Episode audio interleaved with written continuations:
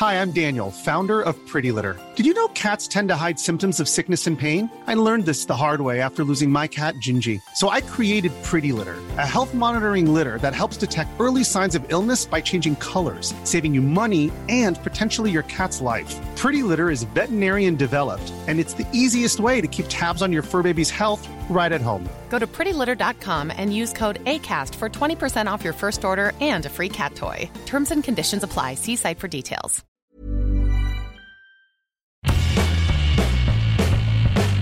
Hola a todos, esto es Sin Comentarios, el programa con los temas y noticias que a todo el mundo interesa y las opiniones que nadie pidió.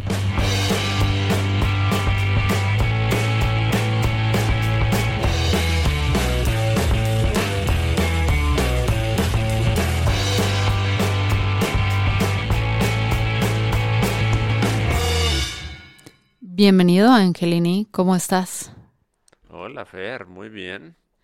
Este, es, es como, hoy es el día del podcast para mí.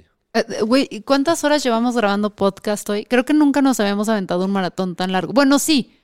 Cuando, cuando se Cuando graba la cartilla moral. y, y también, o sea, estos proyectos que van a salir este año, también han sido días largos de grabación, pero hoy ya estamos haciendo tres episodios de un centón para diferentes proyectos. Entre ellos ya es lunes, un podcast que tenemos eh, Picha, Lalo, Ángel y yo con Neobox, una empresa de hosting súper chida que nos está apoyando para hacer, la neta yo creo que es nuestra mejor producción. O sea, es lo que podemos hacer cuando tenemos presupuesto y un buen liderazgo.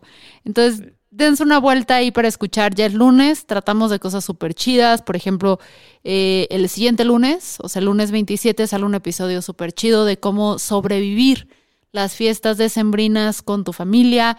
Hemos hecho podcast sobre diversidad, sobre procrastinar, sobre un chorro de cosas que podemos abordar a profundidad y con expertos en temas, no nosotros nada más. Y si también les interesaría que en el formato de Jazz Lunes, que es más investigado, documentado, abordemos un tema, escríbanos y díganos. Oigan, Sí. a mí me gustaría escuchar esto en Jazz Lunes. O esto en Sin Comentarios. Ahí les va el tip. Si quieren que se hable de un tema sin seriedad y sin responsabilidad, díganos, este tema me gusta para Sin Comentarios. Si quieren información bien verificada con personas que sí le sepan, mándenos el- la solicitud, pero para Jazz Lunes. Porque en Jazz Lunes buscamos invitados que sí, Sí. le saben, investigamos. Sí, sí, y, y es, y es un proceso muy interesante. Entonces, chéquenlo. Sí es el podcast del que yo estoy más orgullosa. Y pues váyanse, su- suscríbanse. Sobre todo ahorita necesitamos más suscriptores porque es un proyecto que ya llevamos haciendo un año y nos gustaría seguir haciendo muchos años más. Oye, y hablando de podcast que te hace sentir orgullosa, no me hagas menos en comentarios porque otra vez estamos cerrando el año rompiendo. El número en 11, números. güey. Pero yo siento también que es porque, tipo, a diferencia de otros, nosotros somos como la tortuguita contra la liebre. Seguimos Sí. trabajando. Entonces, todo el mundo ya se fue de vacaciones y nosotros seguimos aquí como perros grabando, güey. Eh, Nos escuchan porque ya, porque Leyenda Legendaria ya está de vacaciones. no, sacaron de episodio ayer. ¿Ah, sí? Ah, Sí. Esos muchachos tampoco. Creo que más bien los que no somos de la Ciudad de México no, no descansamos, güey. es eso, ajá. O sea, es como, vamos, o sea, sabemos lo que nos ha costado entrar a, a los charts, o sea, obviamente guardando las debidas proporciones con, pues, mi podcast favorito, que ya es Leyendas Legendarias, eh, pero sí le chingamos, muchachos, sí les chingamos. Y Pero sí estoy muy orgulloso de que esta semana le ganamos en reproducciones a The Daily, que es mi podcast de noticias favorito en el universo. le ganamos el lugar de reproducciones, no sabemos por qué es una caja negra, como te pone el algoritmo de, de Spotify.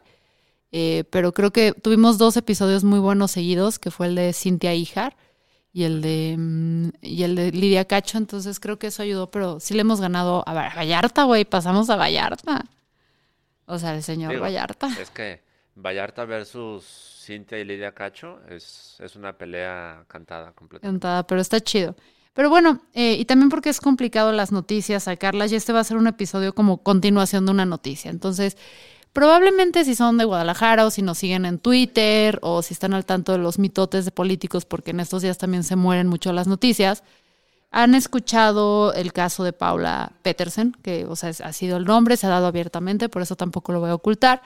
En Memes y Mames, que es mi propio canal, bueno, también es con Lalo y con Carla. O sea, aquí es nada más mezcla de nosotros mismos, güey. Este, es el, es, perdón, es el programa de YouTube que tengo. Ahí la semana pasada, el sábado, explicamos qué pasó con esta chava. Y vayan a verlo. No queremos como que meternos tanto en el chisme, ni profundizar sobre qué sucedió, ni especular, porque eh, querramos o no, ella es una víctima de grooming, ¿sabes? Es una morra menor de edad que cayó en manos de un güey que le dobla la edad, ella tiene 16 me parece, y cayó en manos de un tipo de 32 que la manipuló y este, o presuntamente, diría nuestro abogado, que presuntamente la manipuló, porque además ya vimos que sí se están operando con, con abogados.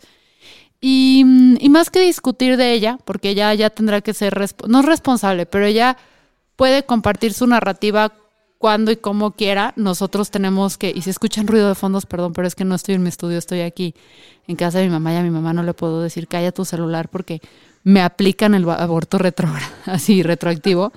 Este, pues no, no nos cuentan. vuelve legal el aborto a las 2000 semanas. Sí, mi mamá cree en el aborto hasta los 100 años, ¿sabes? O sea, sí, mi mamá cree en el aborto hasta el 1200, así, al mes 1200, ¿sabes? No la van a limitar, güey. Entonces, no nos corresponde contar su historia más allá de lo que hizo público, no nos corresponde especular. Pero algo muy interesante que sucedió cuando hablábamos del caso y algo que fue totalmente sobrevisto, ¿sí se dice sobrevisto? Porque en inglés es overlooked. Pero bueno, que fue. Me gusta cómo suena. Lo ¿Suena vamos a sugerir. Vamos a sugerirlo, pero creo que de definición sí, sí existe, pero bueno que algo que ignoró por completo el gobierno es este tema del grooming, porque cuando yo decía, esta morra este, está como, eh, está, está, siendo manipulada y todo esto, y esto es un caso de grooming, no sabes la cantidad de gente que fue a mi Instagram a preguntarme, ¿qué carajos es el grooming? ¿Tú sabes qué es el grooming?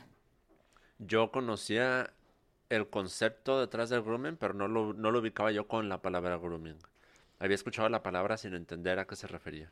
Ok. Y ahora ya lo entiendo. Es que es, bien interesante desde que está toda esta época de conciencia y que estamos como que hablando más de, de ciertos tipos de violencias que ya ubicábamos que estaban mal, pero no teníamos definiciones y nombres muy exactos. Este, hemos tenido un avance en eso, porque cuando tú algo lo puedes nombrar, es más fácil tratarlo. Antes, o sea, no conocemos el término tipo gaslighting, mansplaining, propiating,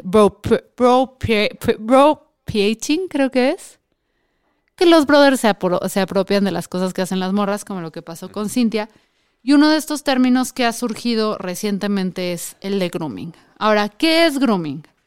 Grooming es cuando alguien, una persona, genera una relación con muchísima confianza y con muchísima conexión emocional con un niño o una persona joven para que puedan manipularlos, explotarlos y abusar de ellos. Esa es como una de las, de las definiciones, ¿no? Entonces, lo hemos visto en muchísimos, o sea, si hablamos de Macías Maciel, siempre le cambio el nombre, Marcial Macías. Mars, Mars, ¿qué? Marcial Maciel. Marcial Maciel, ajá. A mí también me cuesta trabajo acordarme. Sí, porque suena como Macías Marcial, ¿no? Pero Marcial Marcial tiene Marcial Maciel es una persona, por ejemplo, que vamos a ver que es un gran caso de grooming este, también Charles Manson, ahí tenemos varios ejemplos, incluso esto de Nexium, también vimos algo de, grooming, aunque sea como... menores de edad, ¿no? Pues es que hubiera, hubo menores de edad y también lo puedes hacer, o sea, este rollo de manipular y eso, aunque sí se aplica más a jóvenes, también puede aplicarse a personas mayores. Ah, ok. un poquito más. O sea, ahí es donde encontré varias definiciones, unos que decían no es exclusivo de jóvenes y niños y otros que decían son más propensos, pero también puede pasar. Sí, yo, yo había ubicado en un foro de internet que el grooming se, se identifica cuando hay una relación desigual de poder. Exacto. En la que la parte que tiene más poder abusa de esa condición de poder, ya sea de edad, de posición laboral, de económica, whatever, y, y, y ejerciendo ese poder sobre la otra persona la manipula. Exacto, exacto. Y eso... Entonces el término se vuelve más amplio. Es muchísimo más amplio, pero lo vemos más. Pues en gente que es más vulnerable, que pueden ser como los niños y los jóvenes. Ahora, ¿qué pasa cuando las personas son groomed? Este, y sé que viene, hay un término, lo porque alguien se puso en mi canal en YouTube de ¿por qué usan términos gringos? Y dices, güey, ¿por qué está nuevo que luego no hay, eh, no hay una traducción? Porque alguien dijo, no, es que si hay una traducción es manipulación pederasta, y tú volteas y dices, No necesariamente, ¿sabes? Porque no necesariamente es nada más para un niño, o sea, no hay una traducción, no es que seamos mamones, que sí somos.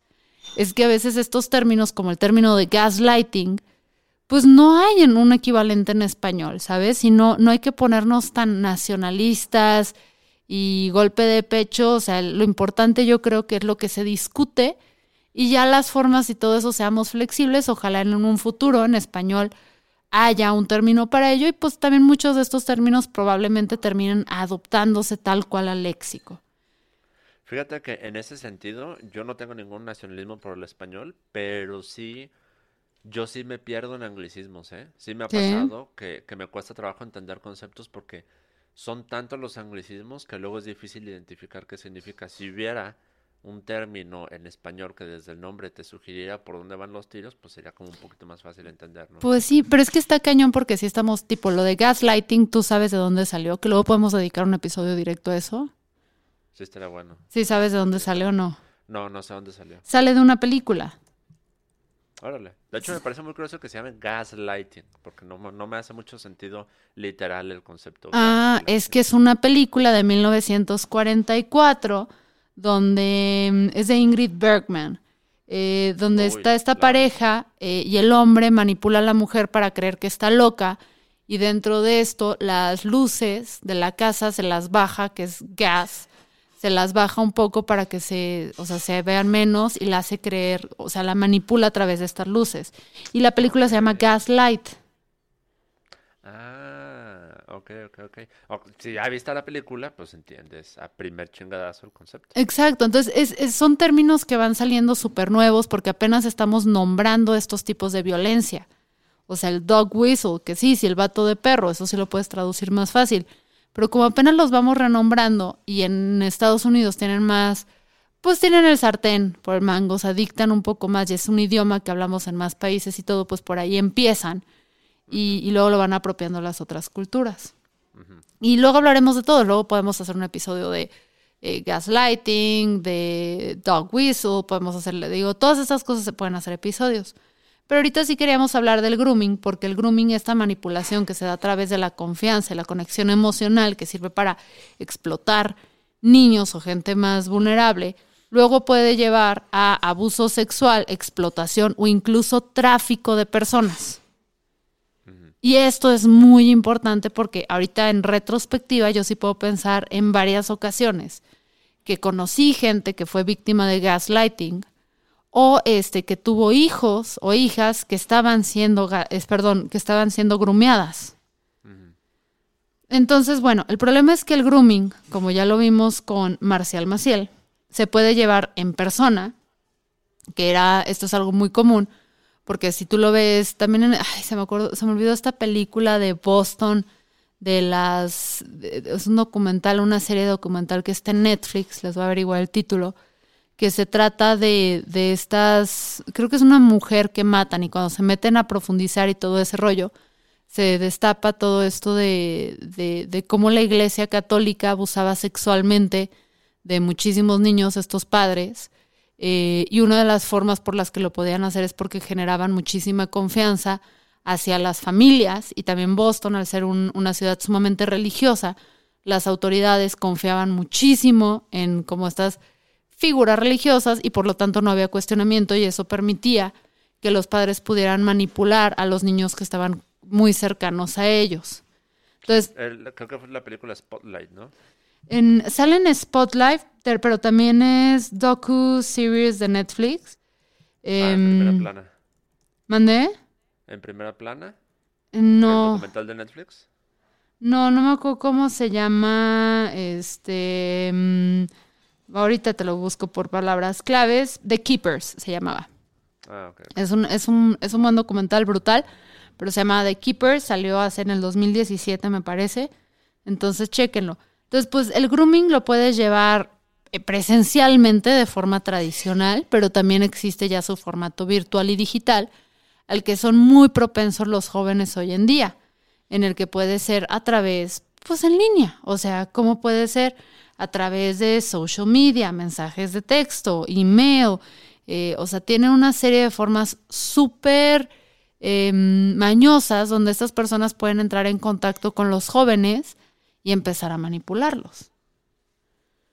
Entonces, ¿qué, qué es? Y aquí es donde el caso pues, de Paula, porque esto es bien interesante, sobre todo por la edad que ella tenía, que volteaban y, de- o sea, que ella tiene, que volteaban y decían, no, es que pues fue un berrinche de la morra y ella se salió y se largó y la gente en vez de estar en, o sea, porque sobre, sobre todo la gente se enojó cuando finalmente ella regresó, se enojó con ella. Eh, y de repente la conversación sobre el tal Loto paró, o sea, nadie estaba responsabilizando al cabrón que se la llevó, o sea, no estamos recordando que estamos hablando de una morrita de 16 años. Y aquí es muy importante mencionar cómo los groomers pueden acercarse o cómo pueden tener, construir una relación de maneras distintas con estos niños o personas jóvenes, que también lo vimos en Exium. O sea, uno puede ser a través de una relación romántica muy in your face, ¿sabes? Pero también hay otras formas. Un mentor, como lo pudo ser en este caso, el ser su mentor de ajedrez. Ajá. Ajá, su- su maestro. Presuntamente, ¿no? Necesitamos ese botón de presuntamente. este puede ser a través de una figura de autoridad. A partir de aquí, todas las cosas que afirmemos en realidad no son afirmaciones, Exacto. son presuntas afirmaciones. Presuntas afirmaciones. Puede ser a través de una figura de autoridad, que eso luego, luego lo ves mucho, por ejemplo, con entrenadores, con sus, eh, con sus alumnas, o lo ves en lo de la iglesia, o lo Uy, sucedió mucho los casos de los coaches en Estados Unidos, de las morrillas de los equipos de gimnasia. Exacto. Lo ves con una figura dominante o, o persistente, ¿no? Que puede ser el tío, el, o sea, el amigo de los papás. Entonces, es, es algo que puedes ver. Entonces, las, los groomers, pues sobre todo en la época digital, pues repito que pueden ser, o sea, pueden hacer muchas cosas para mantenerse en contacto, pero también usan tácticas los groomers súper perversas para acercarse a los morritos. Una táctica, que lo vimos en el caso de esta morra, es pretender ser más joven. Esa es una táctica de un, de un groomer. Como Otra, para empatizar, ¿no? pues sí, porque no estoy tan lejos, no es tan creepy, estoy cercano a ti, te entiendo, ¿sabes? Y un recurso bien común que yo he leído que utilizan es el eres muy madura para tu edad. O sea, cuando, o sea, cuando él no puede eliminar el factor de su edad, entonces trata de como eliminar el factor de ella, sí, sí, sí, de la persona te traigo goleada, para ¿no? acá. Ajá. También está el comprar regalos, que esa es una señal que más adelante vamos a ver cómo puede ser, pues, una indicación de que alguien que conoces está siendo grumeado. Eh, puede ser dar consejos o demostrar como mucho understanding, ¿sabes? O sea, como, ay, yo sí te entiendo y todo. O sea, chance el mocoso te está diciendo una pendejada porque ya eres adulto, tienes una perspectiva y todo, pero no le dices, morro, me estás diciendo una pendejada, sino que sí, yo te entiendo, tus papás son unos tiranos porque no dejan que salgas a medianoche, ¿sabes? Dar atención, que probablemente, que no probablemente, pero quizás no la recibas en tu casa o quizás no la tienes de un grupo, o ahorita que los morros están muy aislados. Y pues sacarlos de viajes y a los niños, ¿no? Ahora, algo clave que también hacen los groomers es que aíslan, alejan a los niños y a los jóvenes de su familia y amigos. O sea, Sí. dejas, cortas estos, y esto también lo vemos en otro tipo de relaciones abusivas, lo vemos en relaciones tal cual eh, de entre dos adultos, donde hay un golpeador o un violentador, que de repente eh, pasa que te hace que tu amiga, yo, a ver, yo he tenido casos de amigas que están en relaciones violentas o agresivas, y la pareja lo que in- intenta hacer es empujar a las amistades para que corten relación con esta persona, y cuando esta persona se da cuenta que está en una situación de violencia, ya no tiene los contactos y las amistades para salir de este escenario. Sí, y eso no solo sucede en contextos de violencia, o sea, violencia propiamente ejecutada, sino también sucede, y lo digo porque, o sea, yo también lo he visto y lo vivo, con amistades que están en relaciones de manipulación, con mucho desequilibrio de control, y lo que hace el controlador es precisamente eso, aislar a la otra persona de sus redes de apoyo, porque sabe que las redes de apoyo son las que van a evitar el control. Y también lo vemos en cultos, que luego me encantaría que pudiéramos hacer una serie de episodios de cultos, porque si algo me gusta es ese tema, que también hacen eso, o sea, corto todas tus relaciones con tus amistades. Nexium lo vimos claramente. Ahora esta es tu única relación, somos tus únicos amigos y hay una dependencia donde de repente pues no ves vida después de estos grupos y por lo tanto permites mayor abuso, ¿no? Y también pues al estar, y sobre todo con los morritos, si de repente no tienen amigos, familiares con quienes hablar, ¿quién te va a decir que lo que está pasando no es normal? ¿Sabes? Em, entonces hacen ese tipo de cosas, también empiezan a poder usar como chantaje, ¿sabes? O sea, le empiezan a pedir, y que también lo vimos en Exium, ¿no? Con esto que les decían los colaterales, los colaterales, que es que les empiezan a pedir a los morritos, eh, a ver, cuéntame tu secreto, cuéntame, este, mándame fotos así, etcétera. Entonces, si los morritos o la gente adulta intenta de repente como que desprenderse, pues es de, güey, pues voy a contar tus secretos, voy a hacerte sentir así. Y esto lo hemos visto muchísimo. Por ejemplo, en el Lord's Revolutionary Army, que fue este grupo de guerrilla, terrorismo que sucedió en África, en, creo que fue en el Congo y todo este tema, eh, a los niños soldados, los que hacían es que los agarraban, se metían a medianoche en las casas de, de aldeas y de familias en África, eh, agarraban a uno de los hijos varones que estaba como en buena edad para ser un soldado y hacían que mataran o violaran a otros integrantes de su familia, a bebés, etcétera. O sea, pues a punta de pistola, o sea, matas al bebé, lo metes al agua o te mato yo a ti.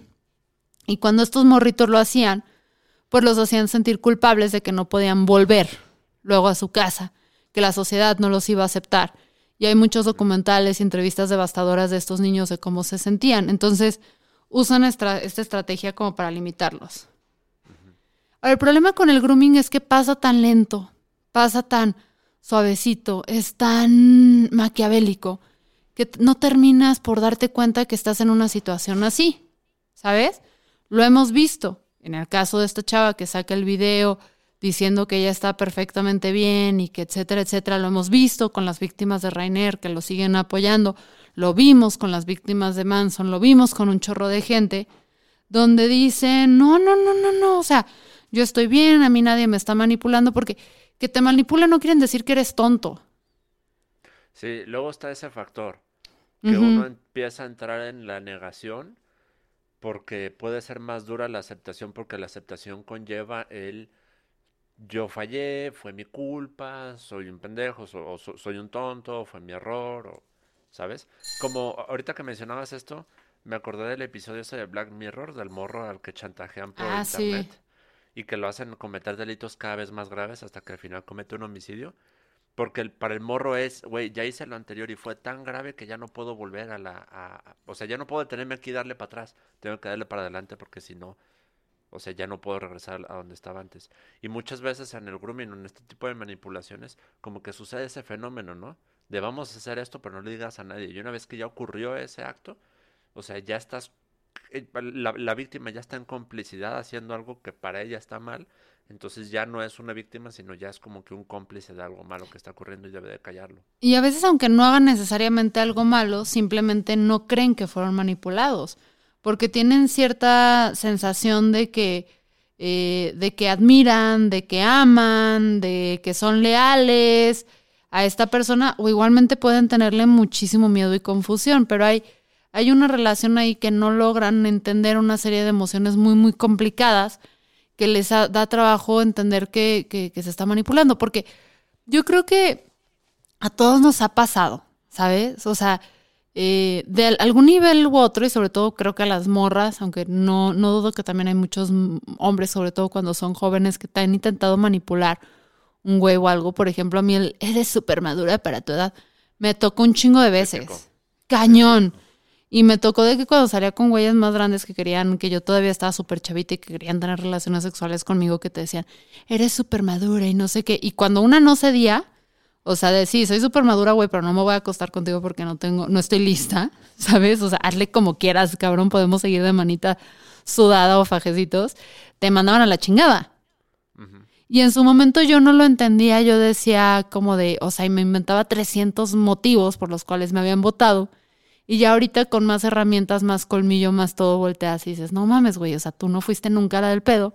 El pedo era esta persona que te quería manipular, no pudo y pues se fue mejor por otra chava más pendeja. No más pendeja, pues más... Eh, pues una víctima más, más, fácil para ellos. Exacto. Sí, alguien que sí se diera esas cosas.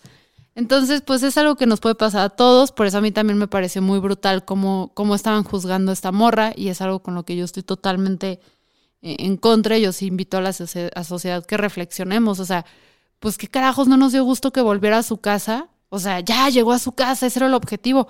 Hay que enfocarnos en el presunto agresor, pero ella déjenla en paz, o sea, no la cuestionen, está saliendo de un proceso traumático del que quizás ella todavía ni siquiera está consciente y toca eh, respetarla, apoyarla, porque además, si seguimos tirando mierda, o sea, lo que yo no quiero es que en 10 años o en 5 años o en 3 años, cuando, o sea, date cuenta lo brutal, Ángel. Esta morra, cuando la gente busque su nombre en Google más adelante, que ella haya logrado como salir de esto, esto es lo que la gente va a recordar. Sí. Ay, la morrita que se salió de su casa y se la armó de pedo y todos la anduvimos buscando. No, güey. Ajá. O sea, Además, los que más se quejan son los que menos hicieron por buscarlo. O sea, no Uy, mames. pues- No, no mames, Ju- Ju- Juan Pedro, ¿tú qué chingados hiciste, güey? Nomás estuviste cagando el palo en redes sociales. Y, y no deberíamos recordarla así, o sea, de hecho, ojalá y esto pueda quedar en el pasado para que ella pueda seguir con su vida adelante, pero estúpidos motores de búsqueda de Google no dan ese beneficio. eh, y sea lo que sea, villana de la historia, no es. Es una morra de 16 años, caraja madre. Lo que sí quiero yo aquí puntualizar es que el gobernador del estado, Enrique Alfaro, en cuanto se supo o hubo información suficiente para asegurar que ella estaba en contacto con su familia y que se había ido, por su propia cuenta, muy a su conveniencia, el hijo de la chingada, saca un comunicado y se pone y dice en sus redes sociales que, que no, que no es una desaparición, que la morra se fue por su propia cuenta y, y que aquí la responsabilidad es de los papás, hasta los cagotea en redes sociales. Y- Muy es- conveniente para él, ¿no? Porque estamos hablando de una de las fiscalías y uno de los gobiernos, no uno de los, corrijo, aquí me corrijo yo, el gobierno menos eficiente en el tema de personas desaparecidas en todo el país, en el país con más casos de personas desaparecidas. Él muy conveniente trata de darle carpetazo y callar la opinión pública que está criticando esta situación al decir fue culpa de los papás, la chava se salió por su propia cuenta. Y- Y, eso a mí me parece gravísimo. Güey, porque Si no podemos gravísimo. contar con el gobierno para buscarla, entonces a quién chingados recurrimos, güey. Deja tú el gobierno para buscarla. O sea, va, el- de la desaparición de personas y eso hay múltiples motivos por los que se dan desapariciones de personas en, en México y en Jalisco sobre todo. Y una de las respuestas equivocadas es porque andaba en malos pasos. Inga tu madre si piensas es eso, güey. O sea, no va por ahí. La crisis es mucho más profunda. Ya hemos hablado ad nauseam de que si tú crees que es porque andaba en malos pasos es para protegerte a ti, pero no es la realidad del país.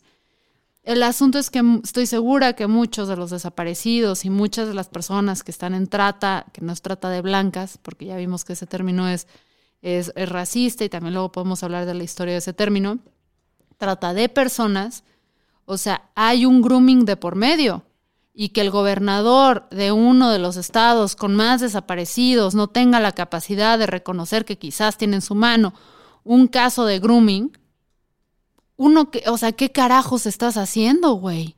Sí. ¿Por qué no te estás informando de lo que pasa en tu estado? Y dos, ¿qué imagen le estás dando a otros papás? Porque aquí afortunadamente esta morra pues tenía una red familiar y social con mucho poder en Jalisco, eh, que pues no se iba a callar y no se iba a rendir. Pero ¿qué mensaje le estás dando a personas que no tienen esa red, que están en una situación igual? Ah, si voy y creo que mi hijo está siendo sujeto de grooming, pues el gobernador me va a dar la espalda y su gobierno, por lo tanto su gobierno pues, porque ellos van a creer que es por mala comunicación. O sea, no mames, sensibilízate un poco, este maldito maestro limpio. Ahora, ¿cómo puedes tú detectar que alguien está siendo grumeado? ¿No? Porque esto es muy importante. A mí ya me ha tocado lidiar con casos de amigos que tienen a sus hijas e hijos en posibles situaciones de esto. El primero es que hay muchos secretitos. De repente el niño tiene muchos secretitos de qué está, o sea, es normal que los adolescentes tengan secretos y todo, pero está ya demasiado de qué están haciendo con su tiempo libre, sobre todo en línea, ¿sabes? De repente tienen un novio o novia muchísimo mayor que él y ya sé que van a decir, sí, Fernanda, pero tú no te casaste con un hombre muchísimo mayor que yo. Sí, sí, sí, pero no, no sigan mi ejemplo. A mí no me grumearon, yo ya estaba muchísimo más grande, este, y creo que este güey no me puede manipular. Em, de repente los morritos tienen dinero o tienen ropa nueva o tienen un celular, que quién sabe de dónde sacaron y no te pueden ni te quieren explicar o la explicación es muy A ver, güey, ¿quién le regala, o sea, qué adulto le regala a alguien que no sea su hijo, sobrino o alguien muy cercano y querido un celular sin antes además consultarlo con el papá, ¿sabes? Yo cuando he regalado nada más a un, a un morrito de 18 años le regalé mi celular, fui con los papás antes y le dije, a ver, este cabrón, ¿cómo es posible que, este, que no tenga ni computadora? ¿Les parece si le doy mi celular a tu hijo? Sí, claro, no sé qué, y fuimos juntos, se los di, y ya, güey. Empiezan a tomar alcohol y drogas cuando son menores. Empiezan a pasar eh, más o menos tiempo en línea en sus dispositivos de repente están súper irritables, que yo sé que con la adolescencia es difícil de, separar cuándo sí, cuándo no. Están súper irritables, están súper aislados de todo y los ves constantemente estresados. Empiezan a estar más tiempo alejados de casa o faltan durante más tiempo en el hogar, este, no frecuentan a sus amigos regulares, o sea, no ubicas dónde están, no sabes. Y algo muy importante es un comportamiento más sexualizado o lenguaje más sexualizado. O sea, de tal forma que no es apropiado para su edad. Entonces, esto es como, como muy importante. Ahora, ¿qué pasa si detectas tú que alguien puede estar grumeado? ¿No? Es muy probable que los niños no, no lo generen, no nada, pero uno lo tienes que reportar, ¿no? Tienes que reportarlo a las autoridades, a los papás, porque chance eres la tía y te das cuenta, ¿sabes? Entonces tienes que hablar con los papás, informarlos sobre cuál es este problema, este, hablar con la policía para que también den con la persona que es responsable, porque si grumea uno, probablemente grumea varios, este, y poder como que acercarte a alguien especial, ¿no? Porque hay muchos efectos del grooming, o sea, no nada más es que te puedan traficar, no es nada más que abusen sexualmente de ti, sino que a lo largo puedes tener ansiedad o depresión, puedes tener estrés postraumático, puedes autolesionarte, puedes como que caer este, en comportamientos como, va a sonar muy de golpe de pecho, pero puede ser muy mm, hipersexualizado que te puede traer broncas como, eh, y más si no lo estás manejando bien, como enfermedades de, de transmisión sexual, este, puedes de repente pues, quedar embarazada, puedes sentir muchísima culpa, pena, puedes generar luego problemas de relaciones con otras personas, familiares, amigos, etcétera, abuso de alcohol, drogas o incluso desórdenes alimenticios. Hay, hay una relación muy, muy directa eh, y muy dura entre los desórdenes alimenticios y el abuso sexual cuando eres joven. Entonces, eso es algo muy interesante. Ahora, ¿qué pasa si un niño te empieza a, decir que o a confiar en ti que tiene, que sufrió por esto? Lo importante es que escuches sin juzgar, ¿sabes? Que les dejes saber de manera clara que lo que hicieron en contarte está bien, que no es su culpa, que estás tomando en serio sus denuncias. No confrontar, y eso sé que viene muy de mí y que nadie me lo va a creer, pero es no confrontar al supuesto este, abusador, porque luego los puedes poner en alerta. Por eso es importante irte con las autoridades. Explicarles a los niños qué vas a hacer después. ¿Sabes? Como para que ellos también tengan más control de su vida, sepan qué va a pasar, explicarles qué va a pasar, eh, reiterando que van a estar bien, que al haberte contado vas a hacer. Y por lo último es reporta a las autoridades. ¿Va? Y, y, sé que es aquí decir reporta a las autoridades cuando justo les venimos platicando que aquí en Jalisco, por ejemplo, pues las autoridades no toman en serio los casos de grooming es como un poquito contraproducente, pero por eso tenemos que empezar a hablar más de este tema. Tenemos que normalizarlo, o sea, no el grooming, tenemos que normalizar hablar de grooming para que más personas puedan detectarlo y a partir de ahí puedes tomar acción. Entonces, esto es el maldito y cochino grooming, Ángel. Está cabrón. Yo, ah, o sea, híjole, yo, yo no tengo hijos, entonces no tengo como que experiencia en autoridad para decir o recomendar este, cómo, cómo prever que, que los menores pasen esto, pero sí tengo dos hermanas más chicas que yo, este, mucho más chicas que yo, y no sé, desde hace mucho tiempo yo aprendiendo sobre estos temas, establecí con mis papás que íbamos a formar vínculos así como de mucha confianza y no de prohibiciones con mis hermanas. O sea, lo, la, estrategia que yo tomé con mis hermanas fue Y yo le dije a mis papás, nunca les digan prohibido ver a esta persona o prohibido esto prohibido relacionarte con esas personas porque solamente vas a hacer que si sucede, suceda sin que tú te enteres. Entonces yo lo que hice, por ejemplo, con, con mi hermana, la más grande de mis hermanas menores, fue, yo le dije, mira, habrá cosas en tu relación que yo no estoy de acuerdo, pero eso no significa que yo te voy a dejar de apoyar. Tú siempre puedes decirme a mí dónde vas a estar y con quién vas a estar, y yo puedo no decir, no hacerte ninguna pregunta y siempre ir por ti o ir a ayudarte cuando necesites. Entonces, de esa forma, como que yo lograba estar más o menos consciente o al tanto de con qué personas ella se estaba relacionando al mismo tiempo que yo le daba ya la tranquilidad de que yo no iba a estar siendo informante de mis papás o cosas por el estilo. Es decir, tú puedes como tú explorar las formas en las que te relacionas con otras personas, pero no escondas a nadie de mí. Yo le decía, o sea, yo voy a tener confianza en ti, en elegir tus relaciones, pero necesito que tú tengas confianza en mí, en no esconderme nada para yo con mi experiencia, que soy más grande que tú, que he visto más mundo, que he visto más, que he conocido más de lo que la gente es capaz de ser, yo puedo acercarme y decirte, oye, tengo esta sospecha, te la comparto. Y así tuvimos una relación muy sana y muy chida en la que, tal cual, o sea, mi hermana sabía que podía confiar en mí para decirme, oye, estoy acá con tal persona, ven por mí, no hagas preguntas, yo voy por ella, no hago preguntas. Y cuando de ella sal, nazca, ella va y me dice, es que sucedió esto, esto y esto. Ah, ok, lo platicamos. Pero entonces yo así evité estar en una dinámica en la que mi hermana está relacionándose con personas que nosotros no sabemos porque le está haciendo escondidas porque nosotros se lo prohibimos. Sí, pues es un poco, o sea, hablamos un poquito de eso con expertos en Yar Lunes, y que no es por promocionar, pero sí fue aquí como que plena coincidencia, de esto de tener pues ciertas libertades dentro de lo razonable, o sea, porque en el momento en el que te empiezan a prohibir todo, que luego son, porque yo lo veía, o sea, yo lo veía en casos de, mm, tipo, en mi familia siempre hubo bastante libertad, para hacer las cosas y todo. Entonces, como nunca se nos manejó tipo el alcohol como satánico, o las drogas, o las relaciones, o cosas así, pues no te andabas escondiendo, ¿sabes? Y cuando ya era más fácil detectar cuando algo no estaba tan chido, porque no, no te iba a caer el juego de, ay, no le vayas a decir a tus papás eso. ¿Por qué no, güey? O sea, no, no me han dicho que está mal, o sea, eh, me escuchan, me todo. Entonces creo que, que, cuando empezamos, yo tampoco soy mamá ni tengo experiencia criando nada, ni fui niñera, es a lo mucho que llegué. Em, pero cuando empiezas con estas actitudes súper de prohibir, así de te prohíbo hacer absolutamente todo, pues yo lo veía con mis amigas, o sea, les prohibían, a las que más les prohibieron, o sea, tipo las, las morras de mi escuela y todo, que más les prohibían cosas, que el nivel que las metían en escuela de solo morras, que no se podían quedar a dormir en casa, que también entiendo porque a veces no te dejan quedarte a dormir en casa donde hay hermanos hombres, que también es porque no sabes qué puede pasar, pero que no las dejaban ir a fiestas donde vean niños, que cosas así. Un chingo salieron embarazadas, un chingo salieron con enfermedades de transmisión sexual.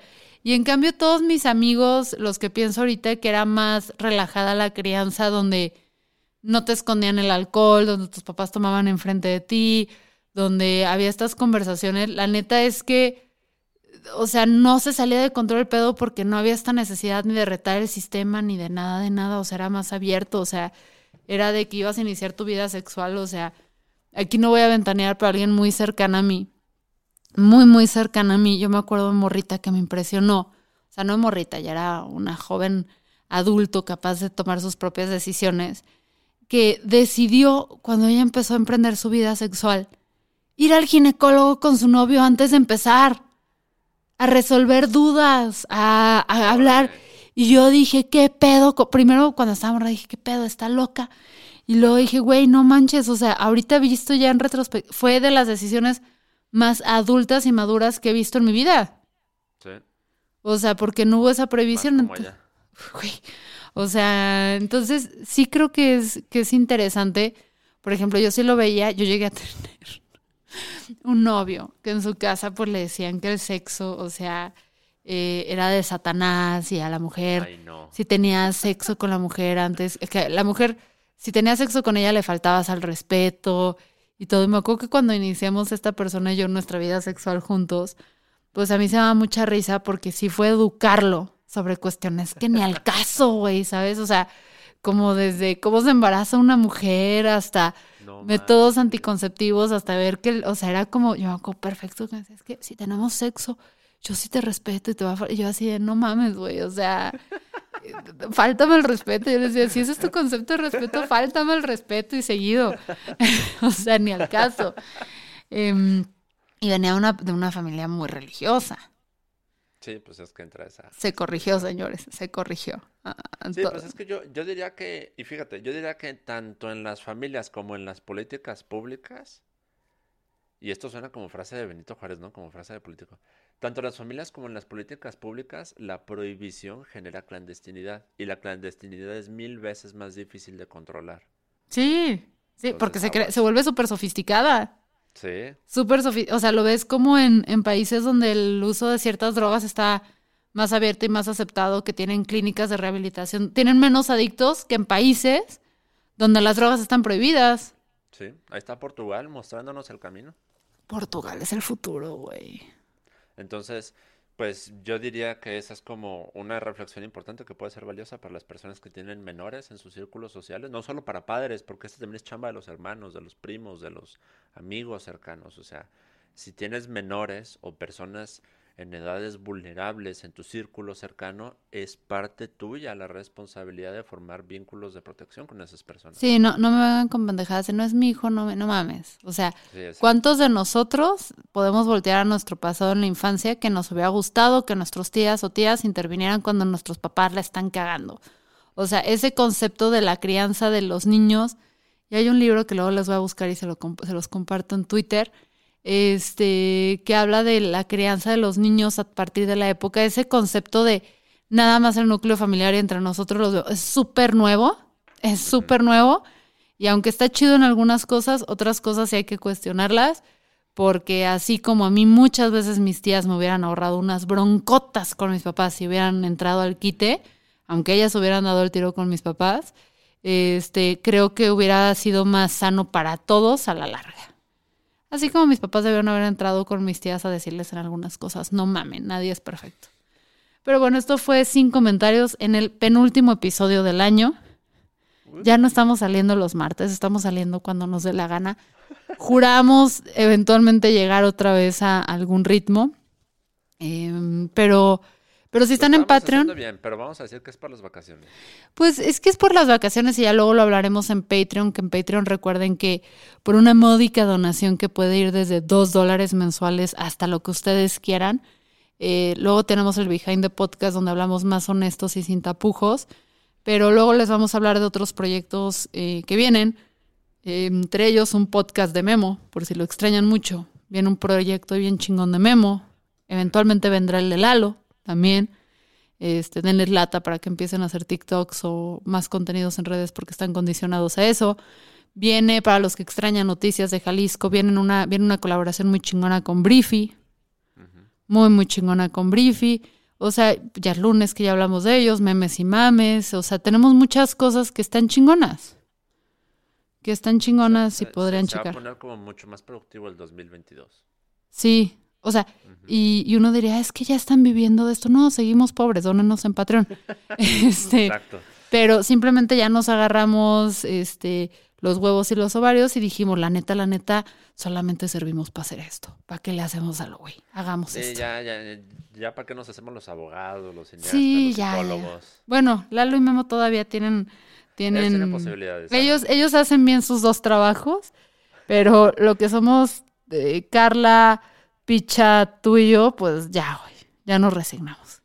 Estos somos. Estos somos. Acéptonos y patrocinen lo que somos. Esto fue sin comentarios. Eh, nos escuchamos en algún momento la próxima semana para despedirnos. Y estoy buscando el outro y aquí está.